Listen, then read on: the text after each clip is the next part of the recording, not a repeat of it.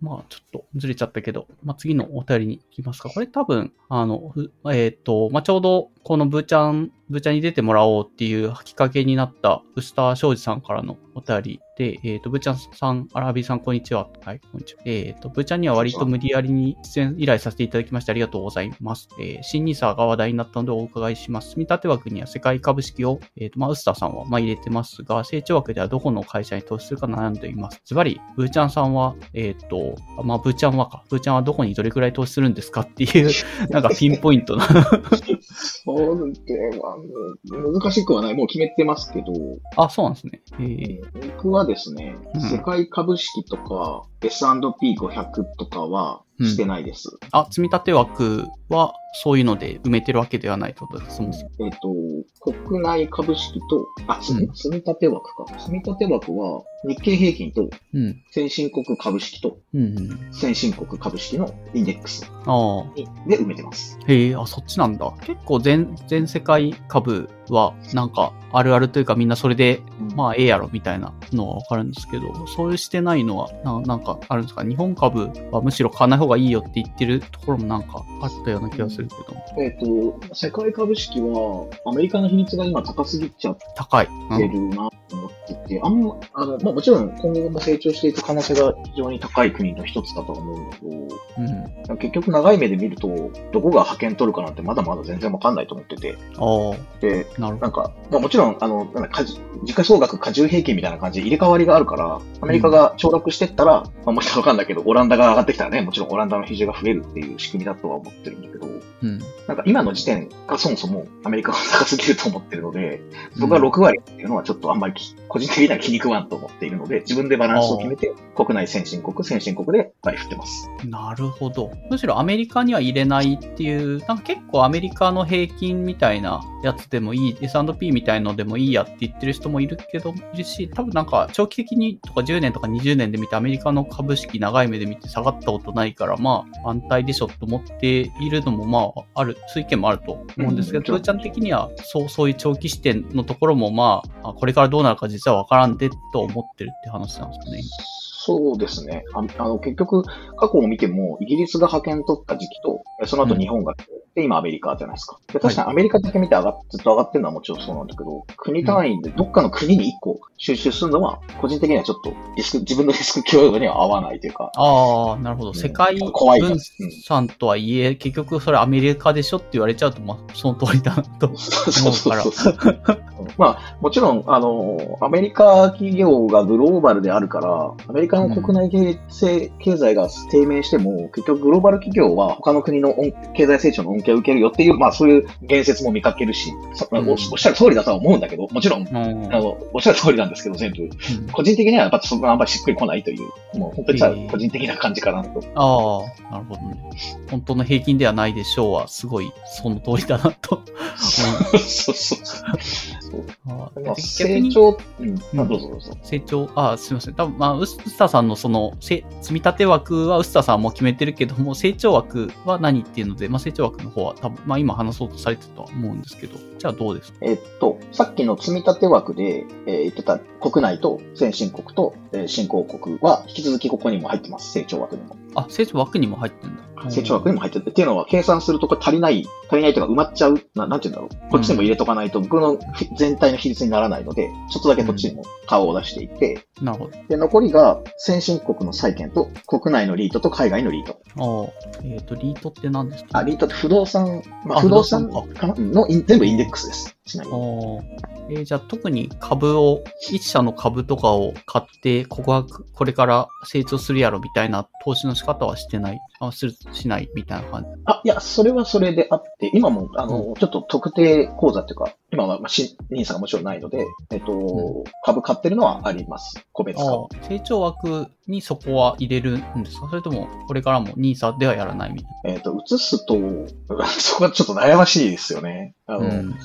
uh, 移すのもありだし、一応基本的にこの新 NISA の枠は僕のプランでは埋まるようにしてるので、今からその枠をすでに持ってるやつを買い替えるべきかどうか、あ結局売却してね、あの新 NISA で買わなきゃいけないので、うんうん、なんか悩ましいなと思って今考えるのをやめました。そのまま特定口座で今持ち続けようかなと今は思ってます。うん、なるほど。えっ、ー、と、成長枠、じゃあ、新 NISA の成長枠って意味だと、えっ、ー、と、どの会社とかっていうのは今のところ、まあ、考えていない感じ。考えてないですね。あでちなみにその。それで多分、新 NISA だから買うってことじゃないと思ってて、この会社がいいと思ったら、たま、買うタイミングなだけなんで。うん。それはどうですかね？あの、なんだろうな、これから、あと、まあ、5年、10年とか、まあ、長いスパンでこの会社はっていう意味だと、どういうのが来るのかなとか、それもっと短期で繰り返ししようかなって感じ。それも難しいですよね。今は、あの、それこそゲームを作ってたので、作ってるので、うん、ユニティっていうゲームエンジン、はいはいはい、の株は結構も、結構って言ってもそんな大して、あの、100万以上の単位では持ってるけど、うんうんうん、えっ、ー、と、ずっとそれは含み損ですね。いつか。ね。今ダメだ、ダメだ。うん。あんまりうまく、うまいことやってないんだよな、ユニティ君は。そう。この間もちょっとね、いろいろ問題。うん、あの結局ね、あの、無料で使わせてて利益、利益が上がんないのよね。うん、そうなんだ。ただシェアはめちゃくちゃ多いから、なんか、これからね、あの、利益に転換する方向が見つかれば、爆発的に伸びる気はするけど。うん。なんかユニティ、なんだっけ、ライセンス取ろうかみたいなの話が出たとき結構反発があったみたいな話なかったっけなんかそんなのもありました。そうそうそう。なんかね、インストール数が一定を超えると、開発者からお金徴収します。1インストールあたり何十ドルみたいな。うん。そういうプランを出して、個人的には大歓迎だったんだけどね、あ、やっとお金徴収するフェーズに入ったのかと、単に一投資家としては思ったけど、うん、まあ開発者からしたら金取るんかい。それになるよね。それはそうだなと思って、まあ、結局あれはね、収束したけど、あの、ちょっとルールを変えて、うん、えっ、ー、と、緩和させて、えっ、ー、と、社長かな当時の CEO が退任して、はいはいあの、こと一応済んだと。急ぎが済んだっていう感じになってると思うけど。そこはね、ちょっと株価上がったんだけど。ああ、そこでやっぱり上がったんだ。まあ、うん、まあ、言うてね、もうダメですわ。全然今。なんかまあ、他、他で言うとね、僕は基本的にその、わかんないところはわかんないから、やっぱりユニティみたいにダイレクトに自分が使っていて、あ、これいいなと思ってるものにしかちょっと投資ができないとは思うので、あり得るとすれば、今後、その、A、生成 AI とか、その辺の関連で、はい、あ、これいいんじゃんって思ったものがあれば、そこに投資していく可能性があると思います。うん、そうですね。まあ、なんか生成 AI 文脈でいくと、あれって絶対、まあ今のところ多分 GPU 使わない、使うことが多いかなと思ってるから、まあ多分もう市場もその通り反応してるとは思うんですけど、ね、NVIDIA 株は、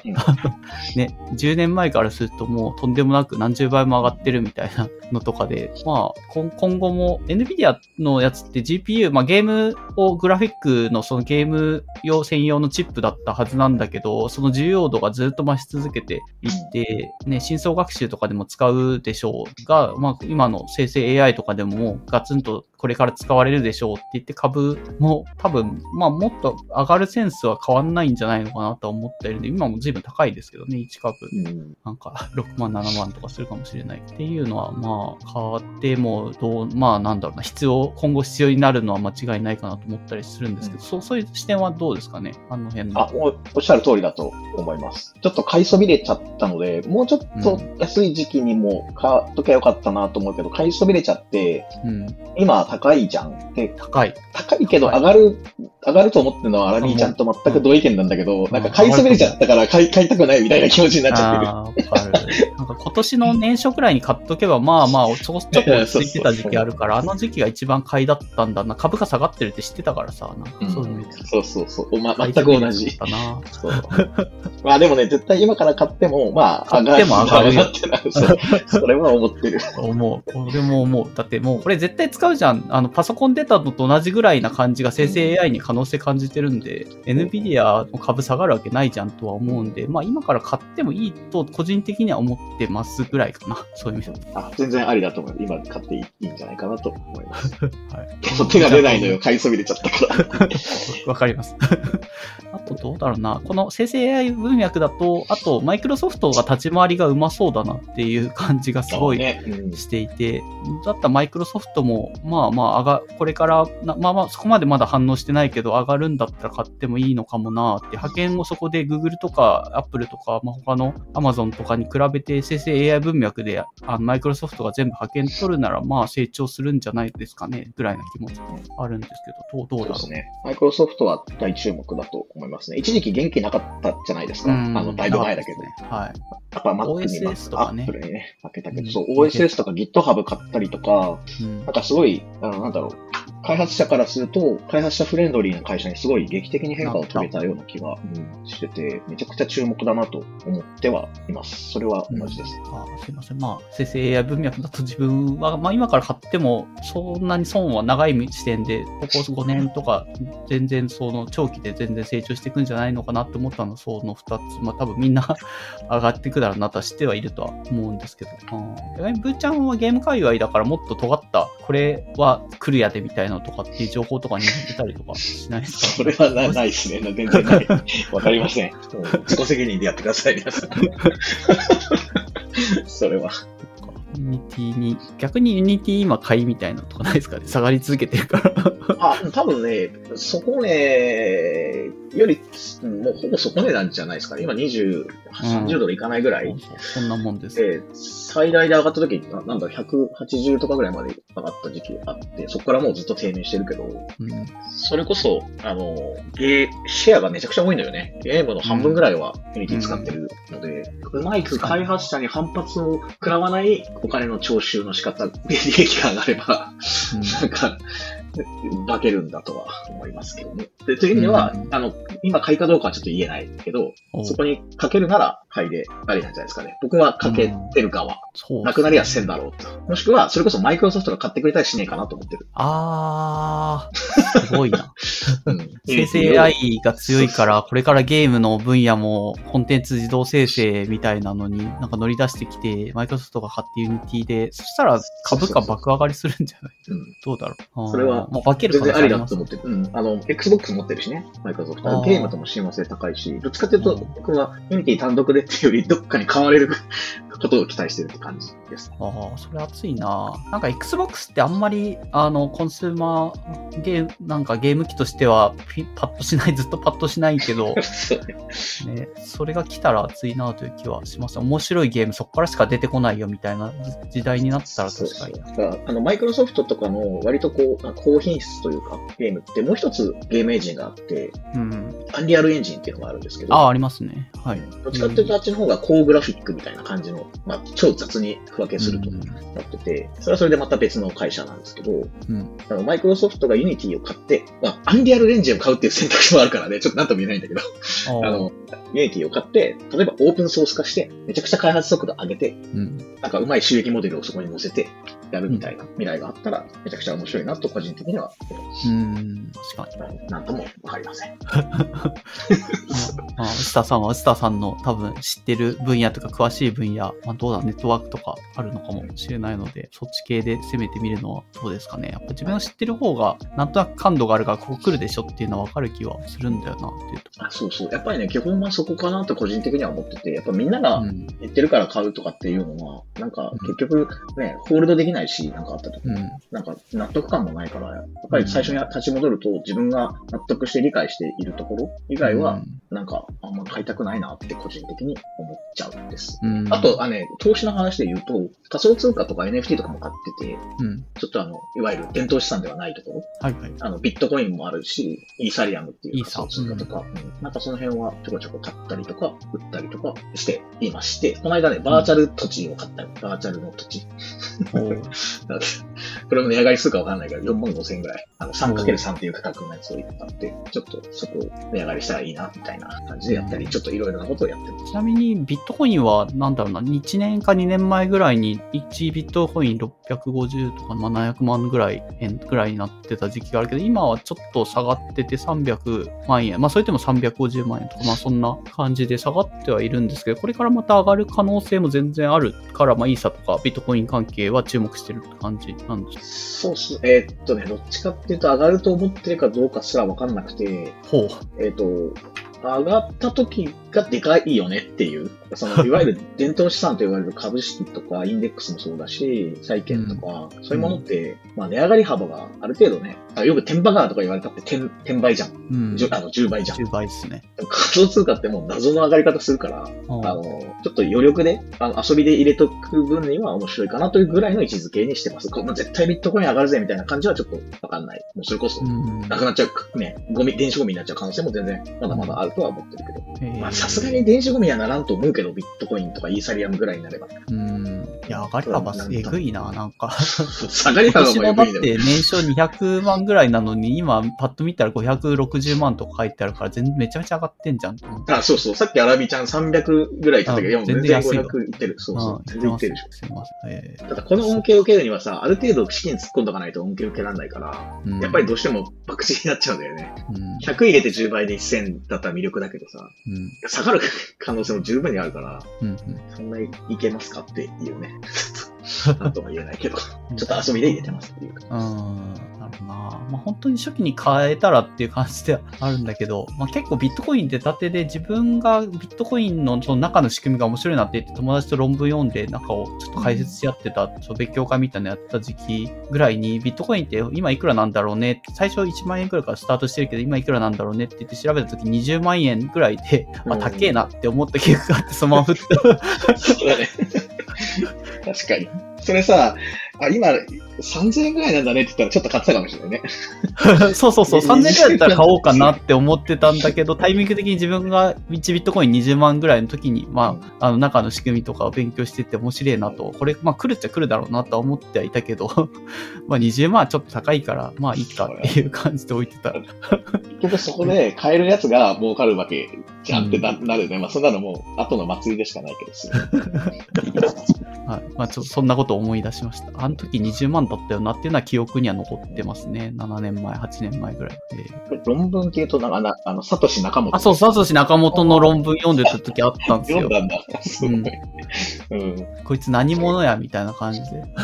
今もわかんないんでしょあれ、あの人が誰か。あ、うん。まだ、あの、謎めいてるというか、誰だかわからんっていう感じ。日本人の名前だけど日本人じゃない可能性のが全然ありそうだしな。よくわからんよなっていう感じ。ね、そういうのも含めてなんか、ちょっと怪しげなとこもあるけど、その技術としても面白いし、うん、うん、いや、おもろい。単純にね、うん、投資というか投機という言えばいいのかわかんないけど、うん、まあその観点でもちょっと、あの、全く資金を入れないっていうのはなんかちょっとつまんないなとは、個人的には思う。ああ、なるほどね。まあそういうね、自分にとって、まあ未来ってこういう感じでしょうというか、これ来るやろっていうところに、まあベットしとく。まあ投資ってそんな来るかどうかじゃなくて自分の夢買ってるようなところもあると思う。そうそう。はい。うささんもぜひ、あの、良い投資先があれば 教えてください。はい、ぜひ教えてください。みんなでちょっとシェアしましょう。はい。お願いします。はい、でさ、最後、えっ、ー、と、これ、クルッポちゃんだと思うんだけど、PP コッコ、クルッポッポちゃんから、なんか、まあ、あの、ポッポって言ってダイヤの絵文字と、ツルハシの絵文字と鳥の絵文字が汗かいてるみたいなので、なんか、まあ、ダイヤ掘ったらたくさんダイヤ出てきたねって言って、12月8から郵便番号1708630でダイヤポー、クルッポっていうお便りが来てます。ちょっと郵便番号何なんだこれ。あ、池袋サンシャインシティの郵便番号。あれ違うの？これ。なんか、ただ池袋なのかな？これ。ほう。サンシャインシティ。本当サンシャインシティだ。最初にとするけど。12月8からサンシャインシティでなんかあるってことなのかな？なんか暗号、暗号みたいな。なんか、なんかあんのかな？爆破予告じゃないでしょうね。大丈夫ですか？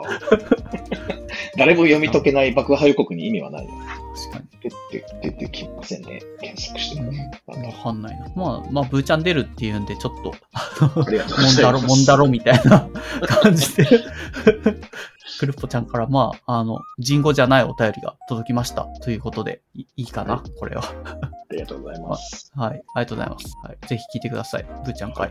はい。じゃあ次、えっ、と、まあ、ニュースとかコンテンツのところで、えっ、と、まあ、お時間とかもあるとは思うんですけど、まあ、ちょっと、はい。ブーちゃんにお任せして、これ話そうっていうところを選んで、ちょっと縛んでってもらえるな。大体話しましたね、この辺の話。ああ、新ニーサとかね、そうニーサちょっとイスラエルとかをは話してないけど、これってなんか興味があるんですか？イスラエル、ガザ紛争のあの辺の。えっと、興味があるといえば興味はありますね。まあ、そのロシアし、ロシアとかウクライナとかもそうだし、まあそういうのはちょっと心を単純に痛めるところはあああ、って、まあ、うん。無事解決してくれたらいいなっていう感じですかね。うんあの、うん結構ニュースとかも割と国際情勢みたいなことを見ることが多くて、うん。あの特に今、投資とかにもちょっと関連するけど、うんさっきの全世界株式とかアメリカとかもあるけど、うん。結局なんかちょっと不安定じゃないですか、世界情勢って。そうですね。でうんまあ例えばアメリカとかで言っても、今、なんて言うんだっけ、名前忘れちゃった。アメリカのドルが覇権を握ってるのをちょっと阻止しようぜみたいな勢力とかもあるじゃないですか。えええっ、と、なんて言うんだっけな、名前忘れちゃった。えっ、と、すいません、ど忘れしちゃったんですけど、すいません。あの、産油国、サウジとか、そういう、うんあの、イランとかイラクとか、そういう産油国が独自の通貨みたいなのを使って、うんえードルから脱却しようぜみたいなええ動きとかがあったりとかして、もしそれが、まあ、そんな簡単にはそんなドル脱却できないけど、結局今ってさ、あの、石油売買するのが中東なのに、ん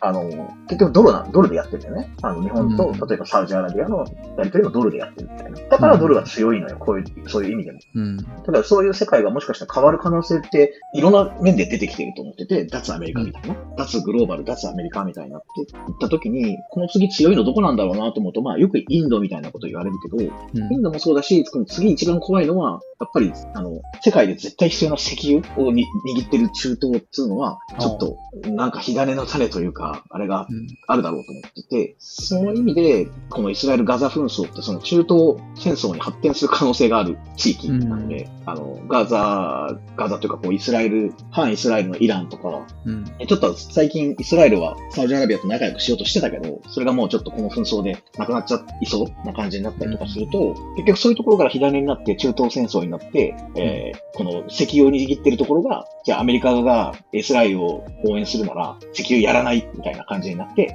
えーまあ、アメリカはアメリカでね、あの、シェールガスなんかいろいろ技術開発してるから自分のところである程度賄えるようになってきたけど、うん。やっぱりそれでも国力だったり、ね、産業って力落ちるわけで、うん。そうなった時に、世界情勢が一気にこう、富が、の偏りが違うところに向かっていった時に、アメリカってこの先大丈夫なんかな、みたいな 気もしたりとかするっていう話もあって、あの、単純に心を痛めるっていう側面と、その、投資とか世界情勢的に、やっぱ注目しとかなきゃいけないところの一つかな、というふうに、いう意味で、このちょっと挙げさせてもらってます。へえ、なるほどな。あちょうど、あの、株の話が出たから、あの、株の話で出ると大体バフェットさんとか出てくるじゃないですか。なんか株の投資の神様って言われる人のなんか挙動とかはどんなのかなってニュース見てたら、バフェットさん株全売りというか、かなり手元資金が最大になるぐらい株売り切ってて、これから何か株ががっつり下がることを予測してるのでは、みたいなのが、まあちょうど11月16日とかだから、まあ最近、先週ぐらいうんそんな挙動を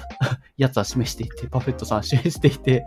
へーって思ったけど。怖いね、ちょっと。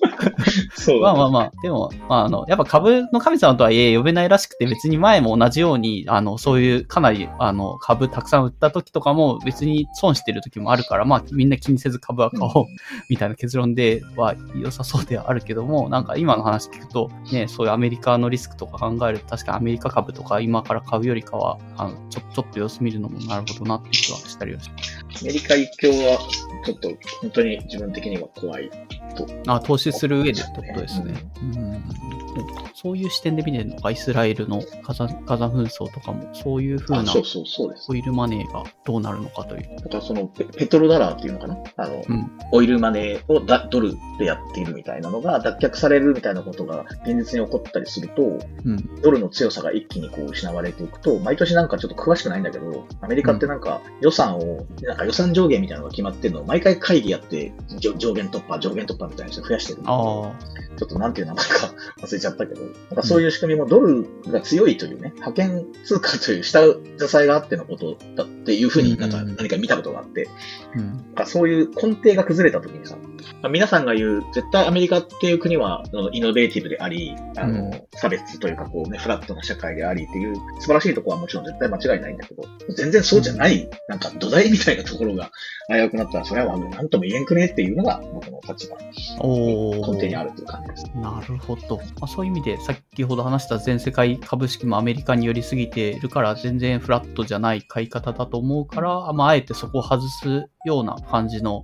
えっ、と、まあ、ポートフォリオを組んで、あの、買ってる、投資してるっていう視点か。あまあ、それが。もちろん、先進国株式の中にアメリカは入ってるので、アメリカもちろん、多分結局、割合で言ったらアメリカが多いのは間違いないくて。うん。まあ、多すぎるっていうのが問題、ね、株式よりは、で、ちょ、ちょっと補正を入れたって感じですね、その辺。そうそうそうあとは国内あんまり買わない方がいいってさっきの話に戻っちゃいますけど、うん、いう人がいるのは、まあ、それもよく聞きますけど、うん。日本に住んでるんだから、それは国内の株式買っといた方がいいじゃんっていうぐらい。ああ。人口が減っていくからとかっていうのはもちろんあるけど、うん、あの、GDP が減っていくからもあるけど、GDP と株価って実はあまり連動してないんですよ。ああ、そう、そうなんですね。うん、ああんまりそこ問題じゃない。うんじゃないんだ。と思ってるし、それこそ AI にみんな投資するんだったら、AI の力によって日本企業が人口が少なくてもうまく回るようになるっていう可能性ももちろんあるとは思うし、まあ、そういう意味でも、日本人なんだから日本株は一応買っとこうぜ。かまあ、日本株っていうか、インデックスでと思ってるけど。ああ。というのは、ちょっと気持ちとしてはあります、ある。を、まあ、応援する意味もそうだし、まあ、住んでるんだからです。ああ外国にマネーが流れるよりは、国内にあった方がいいんじゃないみたいな。まあ、インデックスだとね、あでもそうだね、うん、インデックスを通じて国内に投資されるわけだから。うん、されるから。みんな外したら、うん、その自分の住んでる国にか、これ入れないでどうすんでみたいな話が すごい気になる、個人的にはすごい気になって、あのなんだあれもそう、ふるさと納税もそうなんだけど、うん、あの僕はどっちかって反対派。あ結局自分の住んでる自治体にお金を入れないでどうすんのよって、あの自分たちの行政サービスが減っちゃうことになるでしょ？あの、うん、あの、いくらが欲しいがために、あの、美味しい牛肉が欲しいがためにさ、あの、水道の修理ができなくなったらどうすんの？ってふうに考えちゃう。うん、ちょっと考えすぎかもしれないけど。まあ、いや、でも実際ね、区、区によって 本当にがっつり収入どんどん減ってるなってな、グラフにしてね、あの見せてくれるからあ、本当に減ってて、ふるさと納税の影響本当にあるなとは思って眺めてはいますね。はい。それが本当になんか、ふるさと納税が、例えば投資みたいな感じで、増えていくようなものだったらいいけど、一時的な商品とかってなんかあんまりすごい魅力が個人的にはないというか、うん、それ別に買えばいいじゃん、そのぐらい。って思っちゃう。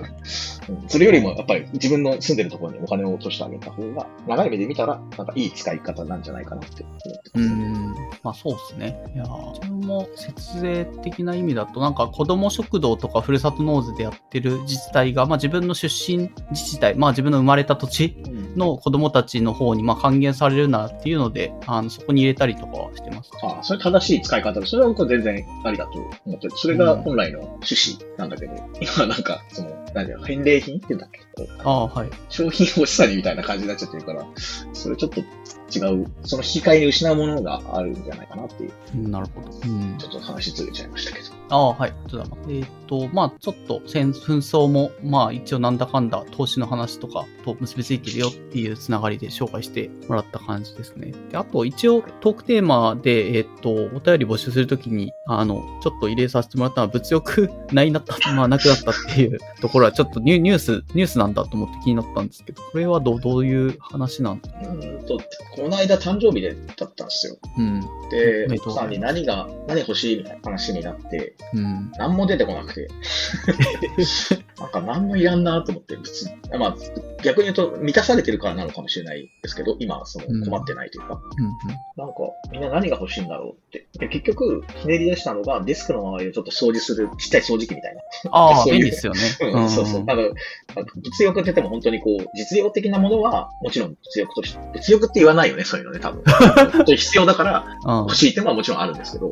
いわゆるこう、物欲として欲しいものが、なんかないな、なくなったなってちょっとこの間実感したんで、一応最近のトピックスとしては 入れたんですけど。えー、物欲ありますか？いやあなんか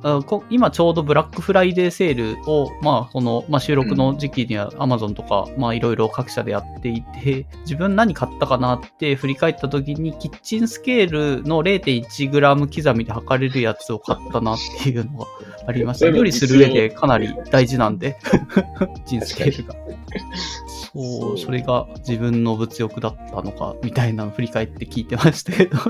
物欲なのかって言われたらちょっと確かに。なんか物欲って、なくてもいいんだけど、なくてもいいんだけど、ちょっと欲しいみたいな、個人的になんか物欲って言葉に感じるの、うん、なんかそういう感じだと思ってて、それこそ、あの、うん、水がない地域に水道を作るのって物欲じゃないじゃん。その生きるためのインフラと一緒で、うん、料理作るときに便利なのは、個人的には物欲ではなく、生活必需品の範囲なんです。それを超えた欲しいものっていうのはないっていう、なんかそれを超えて欲しいものってあります？なんか今。うーん、あんまり。具体的例がないんだけど。テレビ、テレビを、例えば、めちゃでかくて 4K のやつにしたいみたいな。まあ、それちょっと物欲感ある。今別に変わってないじゃん、テレビ。うん、確かに。なんかそういうのなくなったなっていう、ただの雑談ですかね。ああ、まあ、あとそんなに、なんだろうな、ものが魅力的じゃなくなってきたのかなという気もするんですね。なんてつまりどういうことですか、それ。なんだろうな、なんか昔、昔っていうのは20年とか30年前ぐらいの時、日本もそこそこ高度成長で、なんか気持ち悪い商品というか、え、こんな商品出てくんのすごいじゃんみたいなのがなんか結構毎年あったような気がしたんですけど、最近はそんなになんか、ああ、知ってるやつのちょっと進化版ねみたいなぐらいになってって、あんまりなんかこれは見たことないぞ、こんなすごいのみたいなのが出てないから、そもそもそういうのがなければ欲しくもならないのかな、みたいな気になったりしてます。確かに、それはすごいしっくりくるし、うん、なんか、それこそ、ゲー、ちょっとまたゲームっぽい話しちゃうと、うん、あの、なんか、バーチャル、なんて言ったっけ、それ、メタクエスト。ああ、はいはいはい、なんだっけ、あの、バーチャルリアリティみたいな。うん、メタクエストかな。はい、メタクエストかな。うん。なんか、ああいうのも、なんかちょっと、物欲をそそられないかと言われると、あ、なんかちょっと気になるな、みたいな感じがするんだけど、うん、結局、初めてする体験かと言われると、うん、なんか昔ゲーセンの体感のやつでは、なんか、箱に入るともう 3D で出てくるやつとか、あの、ディズニーランドみたいな、そのアトラクションでもなんかそういうのって別に体験はしたことあって、うん、それ家でできるのは魅力的だけど、うん、なんか全くの新体験じゃないなって感じで、やっぱりなんかテクノロジーが飽和してるみたいなこともあるのかもしれないけど。うん、そうそう。それで言うと、バーチャボー、バーチャルボーイか。っていうのが、任天堂から出た時に、持ってた子が一人だけいて、同級生で、あれは、画面ね、未来すぎて、すごいびっくりした覚えがありまして、何これって思って、あれは物欲と言ってもいいぐらいの、あれがもしあのタイミングで出てたら、ゲームってこんなのがゲームだったんかみたいな。まあ、横井くんぺいさんがね、3D ゲーム機を1995年に作ってるのが、まあ、赤い箱体のバーチャルボーイってこうね。そうね。確かに。あれはすあれやったことあるんですよ。あれすごかったですよね。あれびっくりした。あれやったことないです、僕は。あの、あ元知ってる、知ってはいるけど。うん。友達ん家に持ってる子が一人だけいて、え、こんなの存在するのって 今考えると時代先取りしすぎててちょっとびっくりだったけど、あれは物欲と言ってもいいぐらいな気がして、ね、あれ欲しかったし。うん。いや、やったら欲しくなるでしょうね、きっと。あの、やったことないからわかんないけど、すごい。うん。あ、でもやっぱ時代早すぎたんで、全然ダメでしたけどね、大失敗っていうか。あ、うん、商業的にはね、全然ダメだ、うん、商業的にはダメだけど、すごかったかった気がしますね。あれも顔につけるのかなカチャ顔につけますよ。目つけて、そうすると赤い線ですげえ近未来みたいな感じの、まあ、あの、グラフィックが目の前に立ち現れるみたいなゲーム。なんか、かえってあの赤い画面？赤い、その、グラフィックも全部赤い感じになってるので、うん、あ、そうそう。かえってなんか、かえって今時な感じがするけどね。なんか面白いな。あの、ワイヤーフレームとかも、ワイヤーだけ、ポリゴンのワイヤーだけとかっていうゲーム昔あったんだけど、うん、今その画面見ると、かえって今時っぽく感じるみたいなのが結構あったりして、面白いなと思ってたまだ話ずれちゃったり。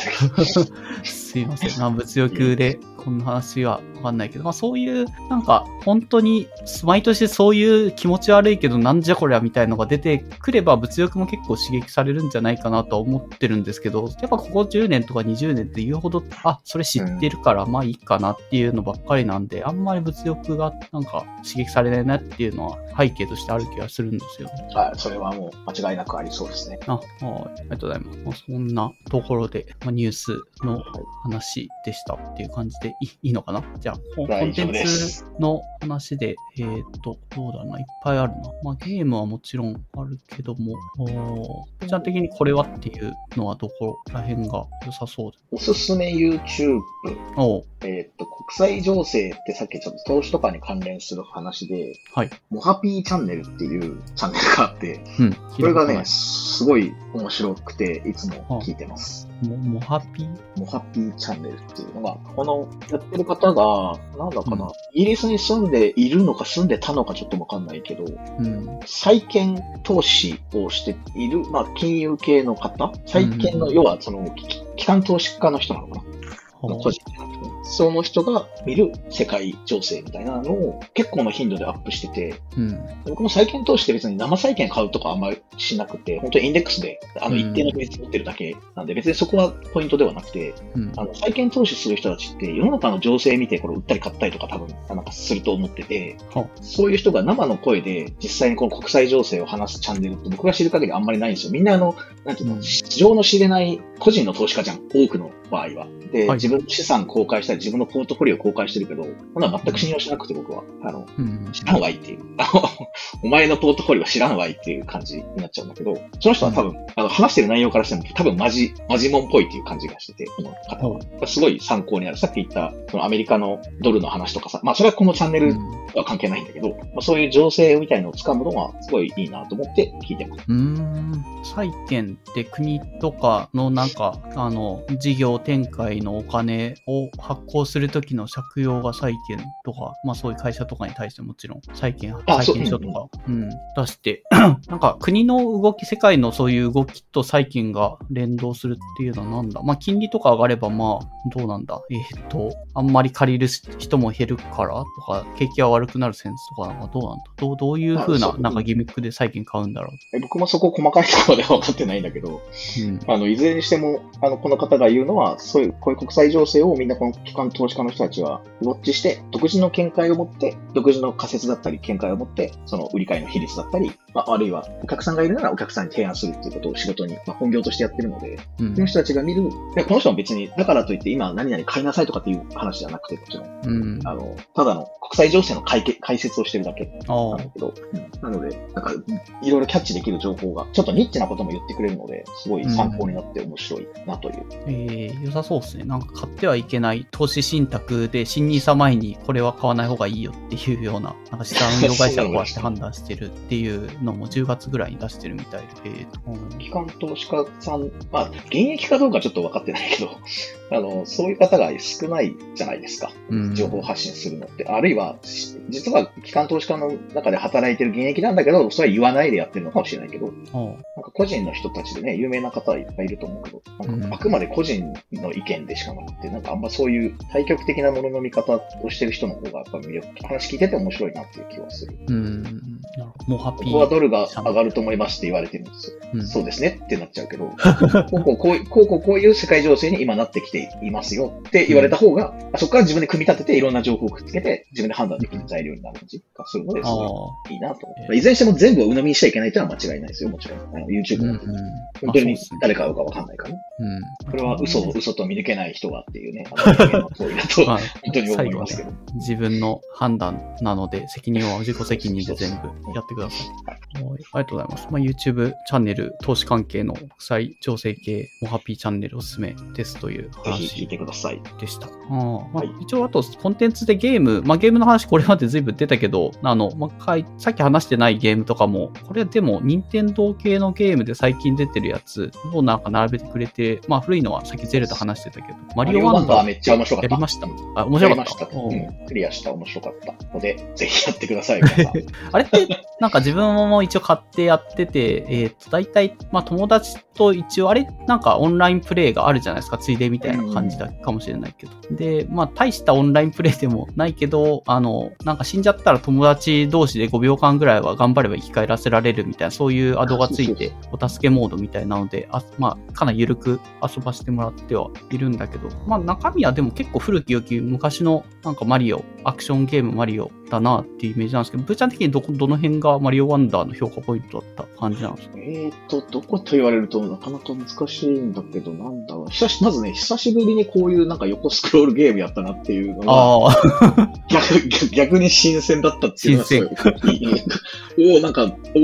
マリオだっていう感じ？うん、あと、なんか、難易度も適切というか、結構最近のマリオって子供向けだから、まあ、あの、お手軽にというか、まあ、裏面までいかないとそんな難易度高いとこないんですけど、うん、マリオワンダーは比較的ちょっと昔のマリオを思い出させてくれるぐらいの難易度のステージとかもあって、そこがちょっと、おあこの令和の時代にこの難易度かみたいな気持ちでやったりはしてます。なんかね、その難易度の話で言うと、マリオワンダーって、あ、落ちちゃった、死んだって思っても実は死んでないみたいな場所が結構あって、あの敵当たっちゃったって言ったけど、なんか死んでないみたいな。あ、ここ当たっても死なないんだみたいな。なんか、そういう難易度調整が結構随所にあって、うん、あんまストレスなく遊べましたね。あの、人によっては、めちゃくちゃ難しいのやりたいって思うけど、あの、死にゲー。そうそうそう。もうそんな、そういうゲーマーの人にはちょっとあれだけど、カジュアルにね、友達でワイワイ。うちはあの、奥さんと、あいいっすね。いるときに、絶対二人で、二人プレイでやってたんだけど、まあ、ワイワイして、マリオの新作はもう必ず爆笑が起こるので、まあ、面白いなって思ってます。あと、ギミックがやっぱりね、すごい豊富だったから、なんかステージごとにもう全然違う、うん、なんか、そう来るんだみたいな。あ、こう来るんだって毎回結構新しいのがあったので、なんか、急に縦の上から見下ろしたりとかさ、うん、なんか、追いかけられたりとか、あの伸び、伸びてなんか高くなっちゃったりとか、ああ、なんかいろんなの入れてんだなと思って、なんか結構飽きずに。できたし、なんかサクッとできるのも良かったなと思って、死んでもね、すぐに続きからできるし。あれですね、オフラインの方が面白いって、オフラインでやってる人から聞いたのは、まあオンラインだと結構バラバラでただプレイしてるだけ感があるんですけど、オフラインだと画面がどっちか一人に固定されるから、なんか一人が先にちょっと行っちゃって、もう一人が取り残されて壁に挟まれて死んじゃうみたいな、なんか、え、行っちゃわないでわーみたいな感じのなんかそういうパーティー的な楽しさがあってよかったみたいな話をしてて、あ、そっちの方が楽しそうだなと思って聞いてました。全く同じ意見ですね。あの、昔の、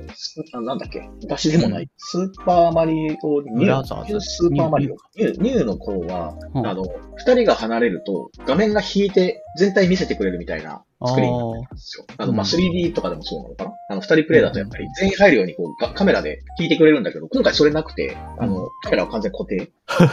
なので、本当に、押されるっていう人たちなんだけど、いや、それが面白かった。あの、奥さんと、ちょっと待って、行かないで行かないでとか、じゃあ、一斉のってジャンプしようみたいな、一斉のせって言って、こう、合わせながら行くみたいなのができたのが、昔のマリオだな。それが、かえって、なんか、新鮮っていうか面白かったなと思って、すごい楽しく遊びました。まあ、まだね、実は、これから残りの撮ってない隠し、なんかね、ちょっといくつか残ってて、それをやろうって言うんだけど、なかなかね、時間が合わないので、たまにしかできないんだけど。うん。なんか隠しは難易度がなんか結構鬼畜になってくるって話らしいんで。そうそう。あの、スペシャルステージっていうのがあって、そこのコースは全体的に全部難しい。ああ、なるほど。そこを全部コンプリートしようかなは、これからちょっと時間見つけてやりましょうかって感じで。はい、えー、楽しそう。いいはい。ありがとうございます。で、あと、なんか本当に先週、先々週ぐらいかな、マリオ RPG 自体はちょっと自分もなんだかんだプレイしてないっちゃプレイして、まあマリオワンダークリアしてからかなと思ってはいるから、ちょちょっとこれはまだ買ってもない感じではありますけど、まあ、ちょ興味ありますよぐらいな一応買いました。発売日0時何分ぐらいの。ダウンロードだけして。これは、僕世代的にさっきも言ったちょっと、あの、うん、多分ゲームをしてない時代なのか、スーパーミのゲームでやったことないんですよ、これ。え、マジで？マリオ RPG を？そうそう。だからね、そう。これ辺ごっそり抜けてて、そういう意味では楽しみにしてるのと、あの、奥さんがこれ世代なのらしくて、うん、奥さんのが若いというか僕と10個ぐらい違うので、奥さんがちょうどこの世代。で、僕は全然その時やってないみたいな感じだから、奥さんがすごい楽しみにしてて、これを買いたい、買いたい、やりたいって言ってたのでダウンロードしたけど、僕もやったことないから、やりたいなと思って楽しみに取っといてます。副業が終わったら、マリオワンダー終わったらかな。やりたいですね。はい、ぜひ。まあ自分は一応スーファミでやったことあって、すごい RPG の中の、まあやっぱりマリオが RPG になってもこんな面白いんだっていう感じの、もう全然なんかマリオじゃない、RPG とアクションのマリオこんなに違うんだってマリオだけど、でも、いや、すごい面白かったんで、まあ、あの、多分リメイクもすごいいいんだろうなとは思うけど、まあ、やっぱ初めて、リメイクでも何でも初めてやった方が面白いとは思うから、なんか初めてできるのは逆に羨ましいなという気はしますね。ちょっとぜひ時間を見つけてプレイされると良い思い出になるんじゃないかと思います。はい、ありがとうございます。楽しみにしています。うんうんうん。で、あとどうだろう？コンテンツものとか、うーんと、本とか漫画とかはあんまり漫画は読まないみたいな感じですね。子供の時は漫画家になりたかったけど、うん、まあそれ誰しもね、みんなそういうのをあの漫画家にさっきゲームになり作りたかったって言ってたやないかいと。まあいろんな中の一つに漫画家になりたいなみたいなのはあったけど、まあその辺は今なくなっちゃったなって言ってあんま漫画読まないし、本もね、うん、結構無味乾燥っていうか、あんまりこれをっていうのはなくて、その時々必要なものが生じたら読むし、うん、あとはね、あの、最近はもうしないけど、昔はよくこう図書館行ったりとか、本屋さんで結構ダラダラ見るのが結構好きで、うん、謎の本、謎の本あるじゃん。謎の本ってなんだって、ここに書いたけど、ちょっとだけ、あの、中世ヨーロッパの錬金術の本なんか、これ一例なんだけど、たまたま、あ、な、何って思ったやつを読むみたいな。したら本当になんかパルケラススとかさ、昔の金とあのフラスコの中にこういう風にやったって図案が載ってるだけみたいな本とかさ、謎だなと思いながら、まあなんか、へえって思って読んで。なんかそういう、ちょっと一例しか思いつかないんだけど、そういう変なの読むのは結構っていうぐらいかな。とんでも、とんでも、科学とかそういうんじゃなくて、とんでもも含めて楽しめそうなら全然ありやでって言って読むみたいな感じ。そうそう。とんでもでも、まあそれで言うなら昔の錬金術なんでとんでもなんだけど、あの、この当時の人たちは本気でこれで金ができると思って、うん、いろいろこう考えてたんだな、みたいな感じは、ちょっとね、面白かったりする。えー、まあ言うてでもそんなに最近はちょっとね、読書率が読書しない。うん、スティーブン・キングはめちゃくちゃハマって、学生の時。ああ、ミステリーものの、あの、まあ、王様というか。ほぼ読みましたね、その時。えー、特にこれがとかってあります？ミザリーとか、まあいろいろある特にこれで言うとなんだろう。まあ全部、全部いいよ。えっ、ー、とね、全然面白くねっていうのもある、あって、ちょっと、あ の、やっぱもちろんあって、でもパッと出て出てこないな、なんだろうな。ミザリーとかはね、定番で面白いけど。うん、映画化もされてるし、まあ小説も自分もちょっと、あ、ちょっと普通に読んだけど面白かったような気はするんだけど。あれが好きだな。なんかね、キャッスルロックっていう、あの、架空の街が舞台になっていて、うん、スティーブン・キングの作品全体でもう、うん、あの、全体に出てくる街があるんだけど、うん、あの、その、キャ、えっ、ー、と、なんだっけ、ミザリーに出てきた主人公の人、ちょっと映画の女優さんの名前でしか出てこないキャシー・ベイツがやってた、あの、おばさんがいるんだけど、はいはい、それと繋がっている、えっ、ー、と、ドロレス・クレイボーンっていう本と、あと、ジェラルドのゲームっていう作品が、えっと、全体なんか裏でちょっと繋がってるっていう仕掛けがあって。え、そんなのがあるそう。あ、ミザリーと繋がったかちょっと忘れちゃったけど、なんかそういう二つ別の本なんだけど、作品なんだけど、なんかこうちょっと繋がってるみたいな。うん、そういうのね、すごいこうグッときちゃうんだよね。あの、これ読んだから、二つ読んだから分かった俺みたいな。ええっていうなんかさ、もちろんなくても全然楽しめるんだけど、そういうのって本でも映画でも、なんかゲームでもあるじゃん。うん、前作やってたらちょっとクスッと笑えるとかさ。うん、なんかそういうやつってなんかちょっと弱くて、そういうのに。で、結構スティーブン・キングはそのさっきも言った自分の作品全体に登場する街は全部キャッスルロックっていうのにこう架空の街にこう当てはめてるから、そういうちょっとしたつながりが随所にあるので、たくさん読めば読むほど面白いっていうね、ちょっと不思議な体験ができるので。へえ、あ、そっか、キャッスルロックって作品っていうよりかは、スティーブン・キング作品に出てくる架空の、まあ、田舎町みたいな。あ、そうそう、町の名前がキャッスルロック。うん、呼び名がキャッスルロックなんだ。そうそうそう。メイン州にあるらしい。という、まあ、設定上。だから、メイン州の、例えば1990何年にこういう事件が起こったっていう作品が一個あったとして、その未来の話が別の全然違う作品であって、登場人物も全然違うんだけど、ちらっとその昔の事件の話が出てくるとか、あの、そういうちょっとつながりがちょっとちょっとあるみたいな。そういうのがすごい面白いなと思います。はい。まあ、スティーブン・キング、よ、よいよっていう。よいよ。うん、はい。できれば本で読んでくださいとは思うね。あんまりいい映画がない、スティンには。ああ、そう、そうなんだ。ああ、まあそんな気はするな。確かに本の方がなんか、あの、なんだ、怖さというかそういうのがすごい伝わってくるというかな。なんね、ちょっとした感じがしていいなっていうのはわかる気がします。映画化作品に恵まれない作家の一人かなって、まあと言っても、ショーシャンクの空にとか、うん、ミニマイルとか、えー、イットとか、えー、あとなんだっけ、シャイニングとか、うん、スタンドバイミーとか、まあまあ大ヒット作品いっぱいありますね。よく考えたら。あるんだけど、やっぱり先に本で読んじゃったから、本の方が思い入れがあるのかな。そういうのあるかもしれない。うん、はい、あると思います。えー、じゃあミステリーもの系列で、まあ日本の作家さんっていうと、もう読むっていう感じで、まあ、どうなんですか？そうですね。新本格とかって言われるものが結構好きで、うん。あの、ミステリー界隈ってこう、そういう用語があるんですよ。ほう。本格とか新本格っていうのがあって。あ、新本格ミステリー。ほう。そう。えっ、ー、と、誰だっけな？島田総司かな。田総司さんが言い始めたのか、なんかその、なんて言うんだろうな、ちょっとめちゃくちゃ詳しいわけじゃないから間違ってたらごめんなさいなんだけど、うんうん、あの、社会派、もともとミステリー小説とかホラー小説って、あの、江戸川乱歩とか、あなんかそういう時代にからちょっとエログロとかミステリーものみたいなとかがあったんだけど、それがだんだんだんだん人気がなくなってきた時代があって、うんうん、どこに押されたかっていうと、社会派って言われる、あの、松本清張とか、あなんかそういう系のところに押され始めて、うん、ミステリーファンがちょっとこう不遇の時代があったんですけど、えー、それを、あの、復権しましょうということで、ちゃんと本格ミステリーを、の定義をして、えー、作っていきましょうみたいなムーブメントがああったんですよ。うん。で、それは新本格っていう。新本格、あやつじさんとかも、十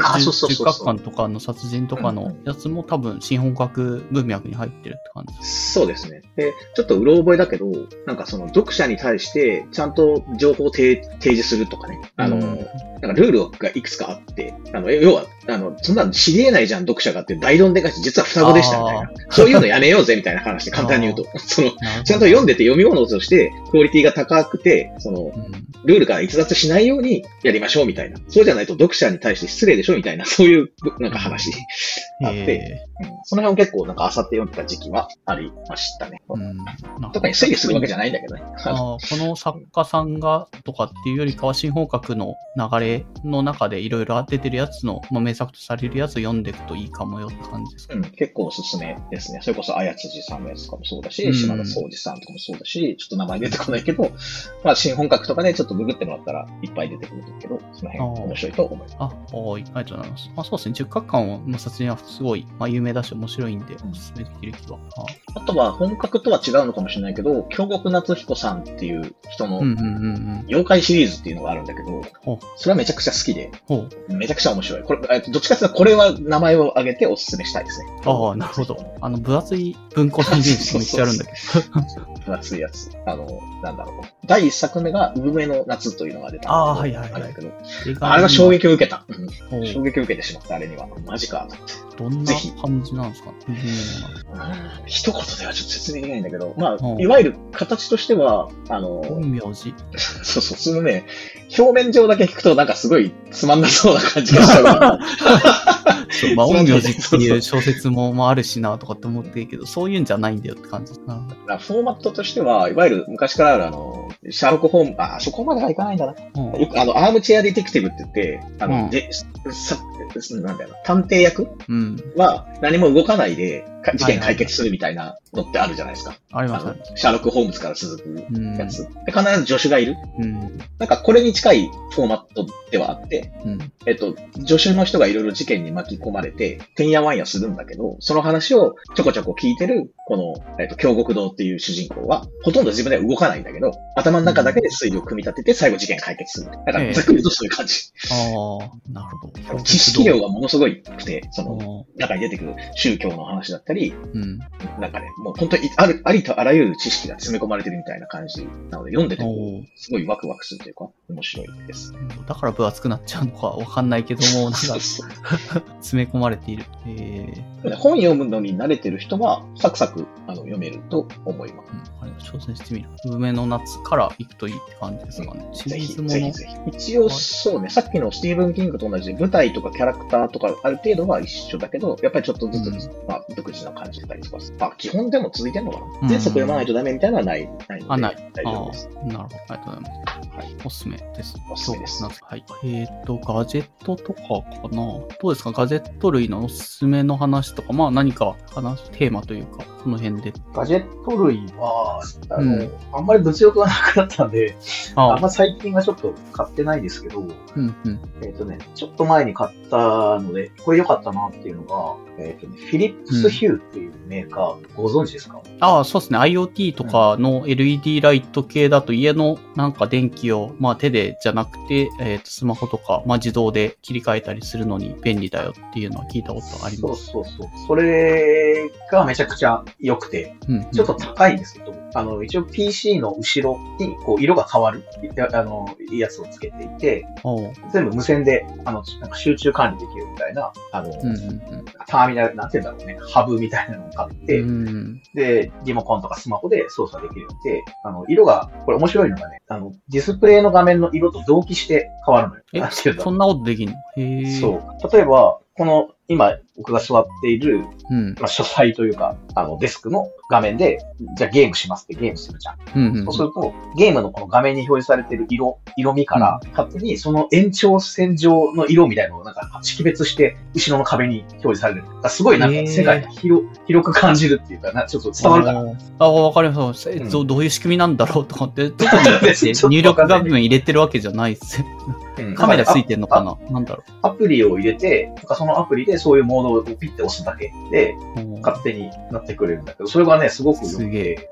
なんか例えば、えっ、ー、と、海にバーンって落ちるシーンだったりするじゃん。うん、例えば、はい、そうすると、えっ、ー、と、まあ、そこもなんか別途なんかそういう機械が必要なんです。その、えっ、ー、とね、ちょっと、ちょっと誤解がないように言うと、うん、えっと、例えば YouTube みたいなパソコンの画面は、あの、無料アプリで同期できるけど、うんうん、ゲームとかにリンクさせたり、テレビとリンクさせるのはちょっとまた別の機械が必要になって、それはああ、なるほど、なるほど。うん。あの、例えばゲームとか YouTube で言うと、映画を見てます。ネットフリックスでパソコンで映画を見てて、例えば宇宙の画面だったら、後ろのやつも真っ暗になって、暗くなって、明るいところにパーってなると、後ろもその色に合わせて明るくなるから、例えば、水中にバーンって海に入ったら、全、部屋中青くなるイメージとして。これね、すごく没入感というか、こう、があって、良いです。おすすめです。うん。あれかな、機能的にはサラウンド照明みたいな、なんか機能として、フィリップスヒューのページだと紹介されてるやつかね。名前がついてるのかちょっとそうついてるみたいですね。ワクワクしながら暮らすサラウンド照明はあらゆるエンターメント、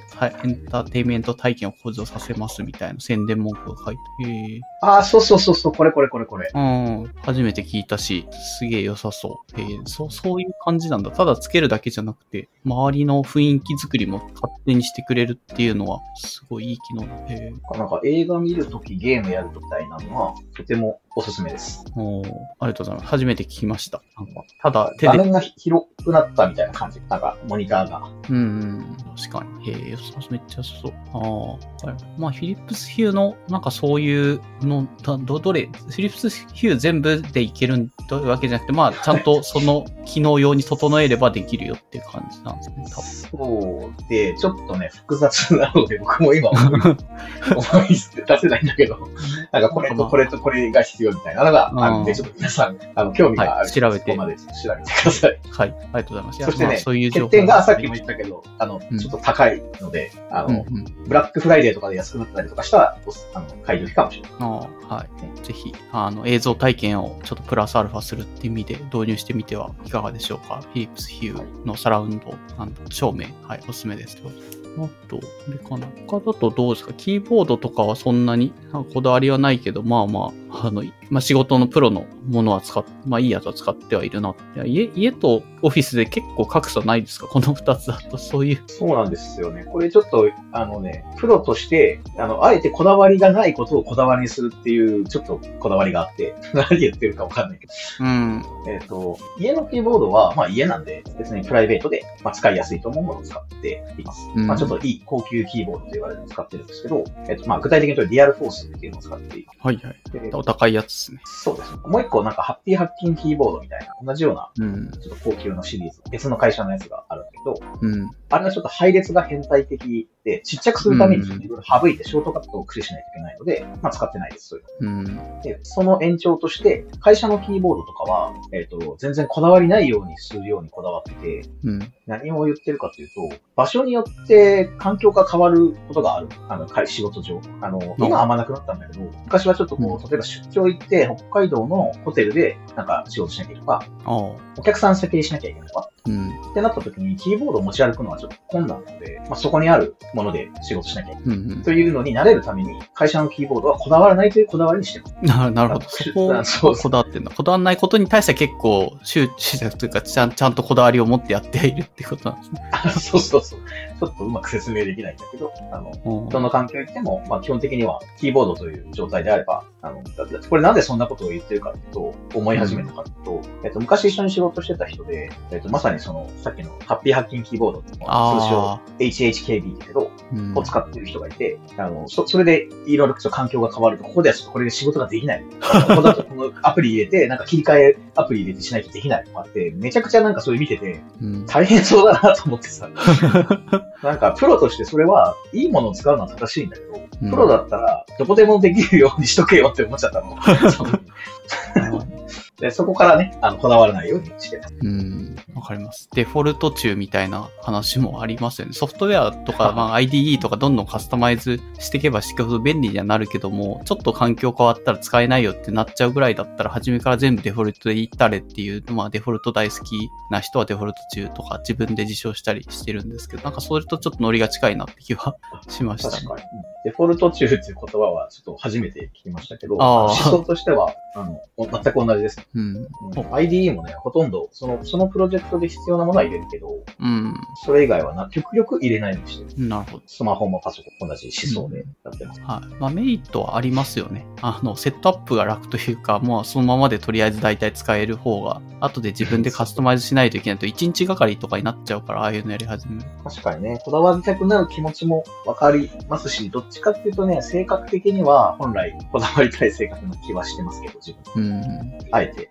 ぐっとこらえてなるほど。いいですね。で、あと、モニター切り替え装置っていうのは、HDMI とかなんかディスプレイポートとかの切り替える用の、なんかハブ、ハブというかみたいなやつあ、そうそうそう、そうです。一応、モニターが2枚あって、うん、それを切り替えて使ってるんですけど、うん、パソコンが結局2台、あの会社のパソコンと自宅のパソコンで2つになっちゃって、うん、なんていうんだろう、それをそれぞれに表示したいわけで、今家のパソコン使ってる時は家のパソコンで2つ出したいし、会社の時は会社の 2, 2面使いたいんだけど、これをなんか簡単に切り替えられるようにしたくて、ちょっとあんまりね、この辺詳しくないから、逆にあの聞いている方でこれおすすめっていうのが知りたいんですけど、なんかとりあえずググって出てきたやつを買って、一応なんかこう、ポチって押すと、カチャって切り切り替わる。あ、はいはいはい。あの、感じの、なんか、仕組みを作ったんだけど、ちょっとあんま満足してなくて、うん、なんかこの辺、どうやってみんなやってんだろうなと、なんかおすすめがあれば知りたいです。あキーボードも切り替えなきゃいけない。マウスとキーボードも、その別の装置で押すと切り替わるっていうしてて。ああ、それもやってるんだ。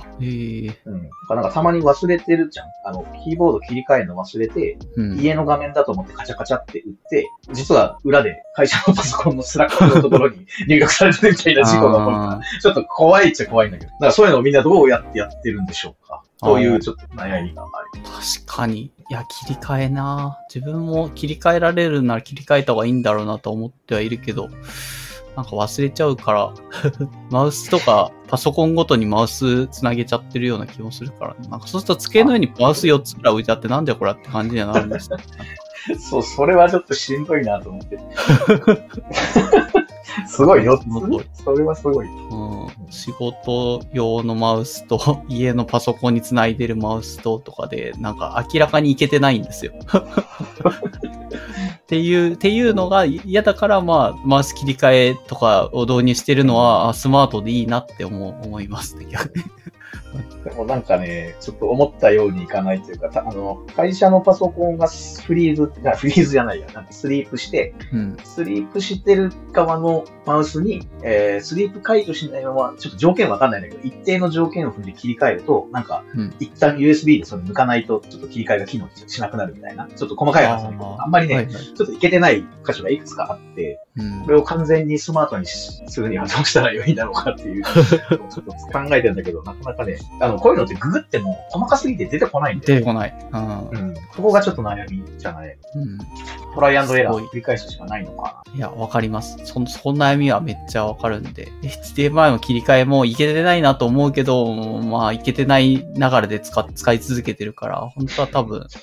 もっとちゃんとやった方がいいんだろうなとは。確かに一回ちゃんと調べて、そういう知見がある人のブログとか見つけてみたい気もする。それもやってないから、そう、ちょっと知見がある人、ぜひ教えてくださいって。まあ、知見がどっかに落ちてるのかすらわかんないなって気がします。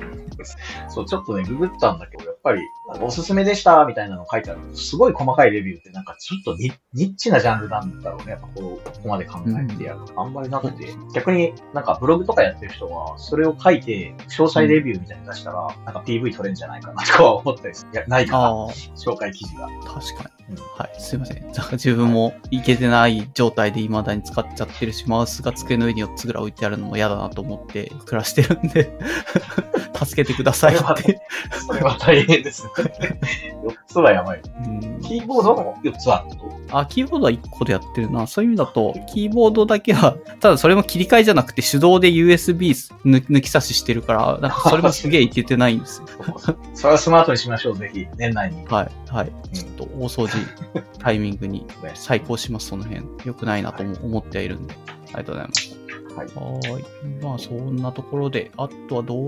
画と音声コンテンツとかかな？なんかその辺の。まあ、さっき動画で言うと、モハピーチャンネルは紹介していただいたので、なんかそれプラスでこれもみたいな話があると嬉しいなって感じ。えっ、ー、と、皆さんにおすすめかどうかはわからないけど、個人的にすごいよく聞く音声コンテンツがあって、はい。まあ、音声って言っても YouTube 動画もあるし、ポッドキャストみたいな音声版もある。両方あるんで、一応音声として言うと、うんうん IGN Japan、あの、IGN ってもともと多分イギリスなのかな？アメリカかわかんないけど、この映画とかゲームとかレビューしたりとか、まあ、そういうエンターテインメント系の批評サイトだと思う。けど、うんうん、まあ、それの日本法人で、そこがやっている喋りすぎゲーマーっていうコーナーがあるんですけど、えっと、編集者の、編集部の人たちがゲームについて、なんかこの話題で、えー、今週喋りましょうみたいな。だいたい1時間ぐらい雑談しているチャンネルがあって、うんうん、寝るときはだいたいこれを流しっぱなしにして寝てる。ええー、面白そう。脳みそ、そう、脳みそ使わない。さっきの結構こう、国際情勢とかの話です。ちゃんと聞かないと、だから垂れ流すもんじゃないけど、こっちは雑談なので、なんか、ダラダラってきてその眠りに入るみたいなことができるので、まあゲームとかが好きで、特にそのゲームの、なんかゲームメカニクスっていう、なんかこの、ギミックだったりとか、ゲームシステムとか、あるいはなんかカットシーンの作り方とか、作り方っていうのもその、デベロッパー、開発者としての作り方じゃなくて、そのあくまでユーザー視点で、こういうんだったら、なんか、いいよねとか、こういうのはちょっとあんまいけてないよね。QTE とか今時古いよねとか、そういういろんな話題が入っていて、なんか聞いててすごい面白いので、まあ、おすすめじゃないって言ったけど、そういうのに引っかかる人にはとてもおすすめなんで、ぜひ聞いてみてください。あこれ話してる人は IGN Japan の編集部の人たちの、なんかホストで必ず決まってる人がいるわけでもないけど、まあまあ、いっぱい出る人はいっぱい出るし、みたいな、そんな感じの人選なんですね。そうですね。編集部の人がいない回もあります。なんかフリーライターの人とか、なんか準レギュラーみたいになってるフリーライターの方とかもいますけど、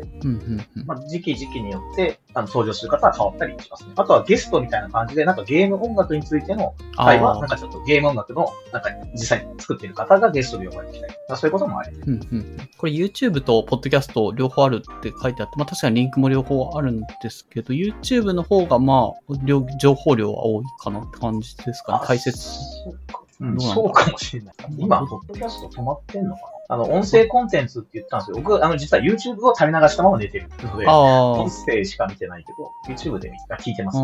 なるほど。まあ、まあそうですね。あの、もし目、目も使えるぐらいなタイミングだったら、そっち画面見た方が楽しめるかもなっていう。あの、まあ音だけでもまあいいけどって感じで、面白そう。息抜きにちょうどいい。ありがとうございます。IGN Japan 喋、りすぎゲーマーというチャンネル、チャンネル、チャンネルか。チャンネルが毎週火曜更新らしいです。うん。チャン、1、ん？なんだ ?IGN Japan のチャンネルの中の1コーナーみたいな感じあ、1コーナーなんだ。あうん、独立したチャンネルでは。なるほど。ありがとうございます。まあ、おすすめです。はい。はい。他はどうですかね。まあ、食べ物とかも書いてくれたりはしてるけども。はい。一応、この、ここに書いてくださいって言われてたので、なるべく漏れがない、喋、うん、りたいかどうかをついてああ、なるほど。漏れがないように黙ってとりあえず書いたので、あれですけど、最近は、ああれですね、ウーバーイースですね。お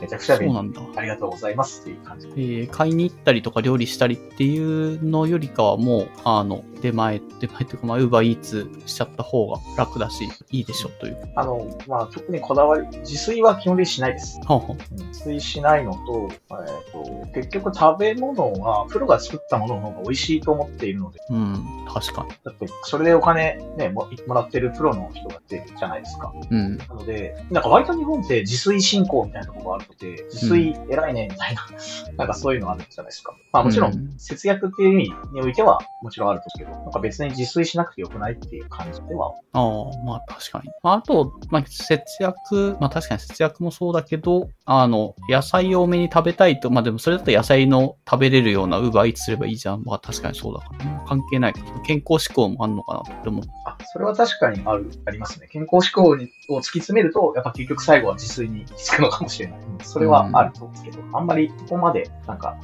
する時間がないっていうのもあるかもしれない。ちょっとできないですね。で、僕結構あの、仕事で過去に台湾とか中国とかシンガポールとかなんかその辺の東南アジアなっていうのあたりに、まあ行くことが多くて、で彼らって基本自炊しないんですよ。あ、そうなんだ。へえ、特に台湾は確実にしなくあんま文化がなくて、うん、まあ、食べ物が安いっていうのもあるし、今言った考え方、うん、あの、プロにお金払って食べるっていう、料理が。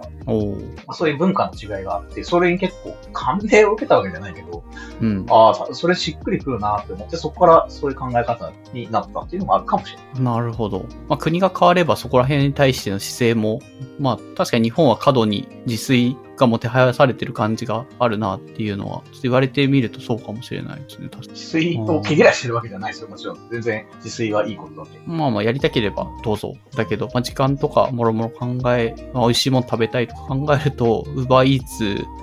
の方がね、プロが作ってるものが家まで届いて、全然時間のロスもないしいいでしょう。はすごいわかる気はします。ウーバーイーツじゃなくても、あの、ちょっと近所にの、なんか、うん、とかチャレンジとか、でも全然いいですけど、家ではできないっていう、なんか、なんだろうね。なんで自炊がいいんだろう。ちょっとわかんない。い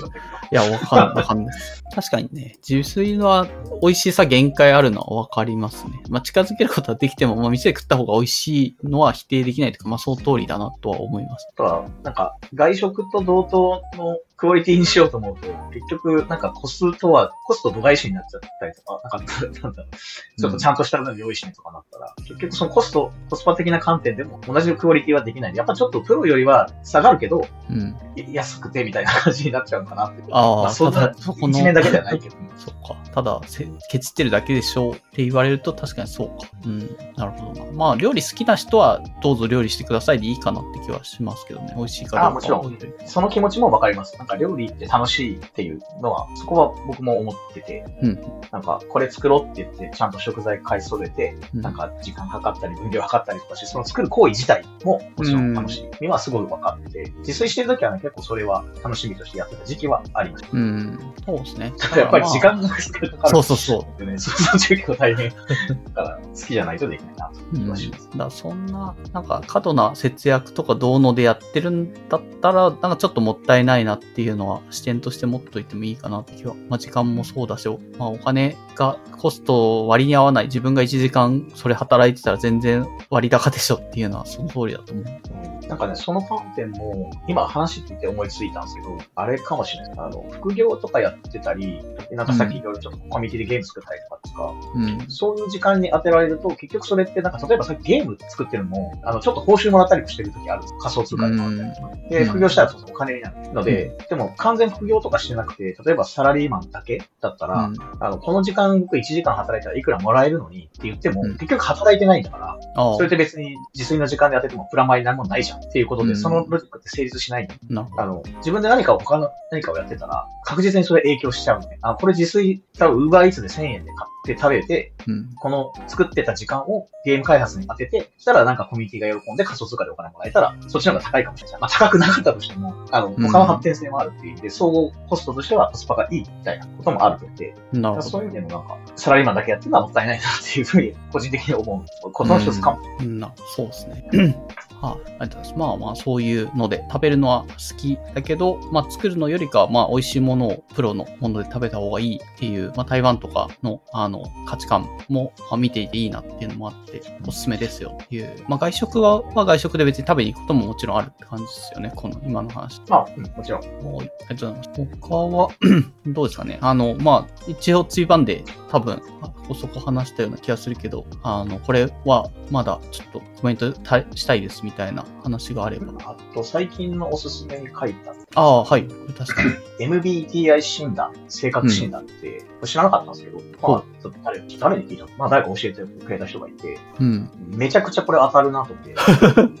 やったことなかったら、ぜひ自分で一回やってみてくださいというのが、おすすめのものです。一応やったことあって、だ、なんだったかな？結構やる時期によって変わるんだけど、うん、指揮官とかだったような、この前やった。昔やった時は論理学者だった気がする。まあ、自分の場合はっていう。ちゃんはどれだったんですかねまあ、それで当たってなって読んで思ったって感じです。えっと、なんだっけと調べていいですかああ、どうぞ。俺も論理学者だああ、なるほどね。INTP うん。あ、うん、論理学者です。おこれやってな。これやってなだからなんか、たった愛っていうのがなんか内向的な性格らしくて、うん、で、なんか自分の時間がないと嫌だし、あんま人とワイワイするの得意じゃないし、仕事もできれば一人で完結する仕事の方が、なんか性に合ってたりとか、うん、なんかそういう面ですごい、あ自分のなんかこういう性格を文章で、あなたこうですよねみたいに言われて、当た全部当たってるなっていう、こういう診断で初めてだったから、ちょっと衝撃を受けてしまって、なかなか、まあ、全員が全員ね、当たってるかどうかはわかんない。僕の場合は非常に当たってたんで。うん、で、あとね、もう一つ面白いのは、まあ、これを聞いて、ちょっとこの間の DAO とかのメンバーとか、あの、他の人にもちょっとやってみてとか、みんな何って聞いたんだけど、うん、今一番仲いい人たち、ほとんど主人公型っていうタイプ。主人公型ああ、いるわ。カリスマ性があり、人を励ますのが得意、リーダーみたいな。なんか、多分、そんなのって選んでないじゃん。仲いい人選んでるけど、うん、たまたまそういう人と仲良くなりやすいっていう性質が自分にはあって、やっぱり INTP ってその論理学者って内向的だから、自分で宣伝したりとかしないけど、例えばゲーム作ってる。僕ゲーム作ってますってずっと言い続けたりしてなくて、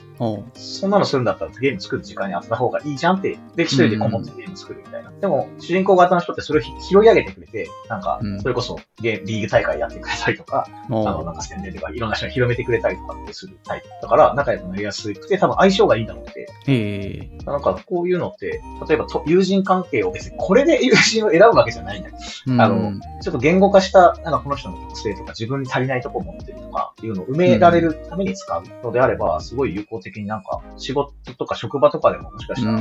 使えるんじゃないかなと思いつつ、ちょっと危険もはらんでるんだけど、お前何々タイプだから俺はちょっと合わないみたいな使い方するとちょっとね、あの、違うなと。うん。なんか面白いな。自分の職場でもなんかそういうオフサイトみたいなので、まあまあ、普段話さない人とも、こう、あの、でかい、あの、60人ぐらいの規模で、事業部全体で旅行みたいなところに行って一泊して、なんだろう、まあ大したことやんないですけど、グループディスカッションとか、まあそういうのをするっていうと、このグループ分けにこういうの使ったりしてましたね。でもそれは、なんかこのチームはこの、なんだっけ、論理学者がいるからこれをじゃあ主人公当てときましょうとかって入れ方じゃなくて、なんかやってたのを見たのは似たような人だけ集めるみたいな分け方を今回やってて、そうするとやっぱりなんかこのチームは議論だけは進むけど物事手は実際動かないみたいなチームとかあったりして、まあ確かに性格で同じ性格の人だけ揃ってはそうなるよねっていう感じ。そうだね。そ れは面白い基本的には、なんか、なんか物事が許すんであれば、全員ごちゃ混ぜにバラバラにいた方が、なんか面白いなとは思いますけど、そうそうそう。そう、そう思ったんですけど、なんかあえて固めてやってたから、どういう意図で固めたんだろうって思ったりはしてます。喧嘩しないようにかな。なるほど。あとね、この MBTI、MBTI 診断。で、うん、昨日かな？一昨日たまたまなんか記事見かけたので、へえって思ったんだけど、うん、韓国かな？韓国の就職面接みたいなやつで、MBTI 診断が聞かれるみたいな、その面接で。うん、で、この時に、なんかさっき言った僕内向型の I って言うんですけど、うん、I タイプの人は、あの、受からない。なんかそういう人事をやってる、あの、I は入れないとかなんかやって問題になってるみたいな記事を見て、それは間違った使い方してるなっていうね、まあ、さっきまさに言った。それで最初に判断するのは間違い。あくまで入れた上で、こう、ハレーションとかうまい回せばいいんだけど、なんか問題になってるっていう記事を見て、まあ逆に言うと、それぐらい当たるって、その企業が思ってるってことだから、やっぱり当たるなと、一定以上は当たるなと思う。うん、面白いですね。まあそういう使い方もあるし、まあ周りのし友達とかにやってもらって教えてもらうのはいい気はしますね。自分の周り結構なんかアカデミック系の人が多いから多分なんかみんな同じになっちゃうんですよね。なんか論理学者ばっかりそれでちょっと確かに主人公型の人が多いっていうのはなんかいいなとは思いました。同じようにコツコツ一人で物作ってる人とかは確かにいるんですけど、その人たちみんな営業活動が苦手だから、なんか俺がこれ作ったんですよっていうのを全然やんないんで いいもの作っててもったいないなという気はしますね。ブーちゃんはそういう意味では結構周りに恵まれて、なんかそこら辺のコネクション作ってるみたいな話だったと思うんで、羨ましいなって聞いてます。うん、基本的にはなんかコツコツ自分で物を作るタイプと相反するんで営業活動みたいな、なんかマーケティングっていうのがね、営業活動。そう、結局ね、人に助けてもらうしかなくて、その代わり僕これ作るんでっていう役割分担が、まあ明確には言わないにしても、なんか自然とそういうのが、あうんの呼吸みたいなのでできるような、タイプの人だと、すごい何か一気に物事が進んだりするんで、うん、なんか結局ね、自分一人では何もできないんだなっていうところに思い知らされる感じはあります、それの言語化とか、あの、なんかようにする上で、まあ知り合いとかにやってもらったりとか、まあ知らない人でもそう主人公型っぽい人がいたら、なんかなんとなく相性いいかもなって思いながら、コネクションというか、まあ知り合いになってったりすると、意外と物事がドンと進む時もあるかもよっていう感じの性格診断、MBTI 診断おすすめですっていう感じですかね。はい、そうです。はい、ありがとうございます。で、最後、最後でいいかな？最後、えっ、ー、と、宣伝、はい、アナウンスのところで、はい、ブーちゃん側の宣伝をお願いします。はい。特に宣伝ないくて、何書こうかなと思って、うん、直近で、えっ、ー、と、あるのが、えっ、ー、とですね、これちょっと聞いてる方には何の話かわかんないんだけど、うん、えっ、と、罵倒の女王っていうことでや、活動している、ののしりろまこさんっていう方がいまして、ちょっとツイッターとか見てたらわかるけど。本当は Web3 の罵倒女王って書いてある。なんじゃそれは。スペースとかをやってて、なんか聞いて、うん、なんかおお悩み相談でみんなリスナーが手を挙げて登壇して、それをなんか罵って最後なんかぶち落とすみたいな、なんかそういう 毎週やってる人がいて、えー、とまあまあやってるんですけど、うん、えっ、ー、と、その彼女の誕生日が1月の27なのか、ちょっとこの前後なのか分かってないんですけど、そこの時に、うん、えっ、ー、と、ブーちゃんが作ってるゲームで、なんか大会をやってくれるみたいで、メタバース上でやるのかちょっと全部終えてないけど、えっ、ー、と、うんちょっと興味があったら来てくださいって言うにはちょっとハードルが高すぎるんですけど、まあ、宣伝することがないので一応、あの、やりますということで。まあ、これもね、その、ののしりろまこ様の、えー、コミュニティと、まあ、僕らがゲーム作ってるようなコミュニティと、まあ、別のコミュニティとしてあるんだけど、まあ、なんかちょっとこう、相互に人事交流とか、人の交流があったりとかするので、うん、まあ、どっちにも足突っ込んでる人が、あ、じゃあこれちょっとぐーちゃん作ってやったら面白いんじゃない？とかって言って、いろいろ盛り上げていきたいな活動をやっている中の一環なので。これ、これ、シナジーってど、どう、あの、ブーちゃんのゲームはブーちゃんのゲームであるけど、ののしりロマコさんはしりロマコさんで、需要とかそのま、まぞな人向けの何かコンテンツを 出しているんだけど、そう、シナジーはあるのかまあ、なくても、まあ一緒にワイワイやろうぜ、みたいな、そういう感じなんですそう、そうですね。なんか、シナジーはないっすね。あんまりね、シナジーとか考えてると、何もできなくなっちゃうし、考えたこともなくて、実は。ただただ、なんか面白そうだからやってみようっていう感じです。これに関しては。ああ、よかった。だからゲームも、その、誕生日に向けて今ちょっと開発してるんだけど、うん、あのロ、ロマコ様の声が、あの、攻撃した時に出るとかね。ああ。あの、技の名前をちょっと特殊な、専用スペシャルなものに変えるとか、うん、まあちょっとカスタマイズして、あの、みんなで集まってやりましょうっていう話をやってて、えー、まあそういうの面白いなとこれって、ロマコさん本人からブーちゃんになんか直接コラボしましょうよみたいなのが来たってことなのか、なんかまた知り合い経営で来た話なの？あえー、っと、直接はやり取りしてなくて、えっ、とあ、もちろんね、あの直接会ったこともあるし、どうもさあの、本人同士は知ってるけど、そんな細かい話はしなくて、別の、そういうことが得意な人が、こう、いろいろ取り計らってやってくれるっていう感じ。へえ、面白い。ブーちゃんのゲームが、マゾブタ界隈に、マゾブタって言っていいのかわかんないけど、まあそうい う、のの知られ界隈。マゾブタというふうに、あの、相談する人は言われて言われている。そう。ええな。尖ってるな。まあ、1月、1月の、えっ、ー、と、27日土曜日に、まあ、コラボ、コラボでいいのかな？そう、なんて言うんだろうね。これ参加したいって言った時どうするの？ブーちゃんのゲームをとりあえずやるところからスタートして、ロマコさんの誕生会をメタバ上でやるから、じゃあメタバースの、なんだろう、そのヘッドセットみたいな、そういうやつ買って、アカウント作作って、参加みたいなことはできる人がいればどうぞ、みたいな感じになるのか。そうですね。ちょっと細かく、なんかもう、あんまり分かってなくて、あの、宣伝って無理やりぶち込んだんですけど、なんだろうね。多分、なんかクラスターかな？なんか、クラスターだか、うん、クラスターね。そういう、うん、メメタバー系のやつがあるので、まあもちろんマイクとかそういうのは必要だと思うけど、うん、まず第一歩としては、そのロマコ様の Discord があるので、そこに入って、なんか、マゾブタどもでみんなで挨拶したりワイワイやってっていう感じかな。ちょっとハードル高すぎるね。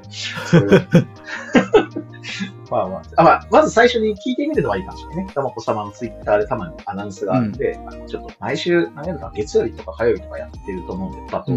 スペース。面白いなと思ったら参加してみてください。はい、ありがとうございます。はい。はい、ぜひ、1月、来年参加してみてください。はい、ごご家族、あのご友人、お誘い合わせの上、お誘い合わせの上、お越しください。襟を正して、はい、お誕生会に、はい、ブーちゃんのゲームとともにおすすめです。おすすめかどうかわかんないけど。別に悪い意味じゃなくて、その、万人におすすめしづらいので、なんだけど。まあ、そういう、はい、何か引っかかる方があれば、どうぞ。はい。のん知り、のん知られたい方、はい。はいはい。えっと、はい。あと、この番組のポッドキャストの宣伝としては、えっと、毎回言ってるんですけども、ぜひ、あの、このブーちゃんの話を聞いて、何かピント来たとか、感想とか、何か聞いたよとか、何でもいいので、コメントいただけると嬉しいですというところですね。はい。えっと、ハッシュタグとしては6文字で ARKBFM となってますので、そちらのハッシュタグをつけた上で、ツイートなり、ツイートっていうのかな、X にポストなり、えっと、まあ、その他の、えっと、ブルスカイ、えっと、スレッズ、まあ、いろんな SNS に投稿してもらえると追っていきやすいので、お願いします。ところです。はい。えーと、じゃあ、あの、そこ長くはなりましたが、今回、ブーちゃん会ということで、まあ、いろいろゲームの、まあ、ゲームクリエイターなのかな。まあ、そういう話から、副業の話から、まあ、いろいろインターネットのつながり、サードプレイス、セカンドプレイス作っていきたいよねっていう話を聞かせていただきました。はい。どうもありがとうございました。はい。ありがとうございました。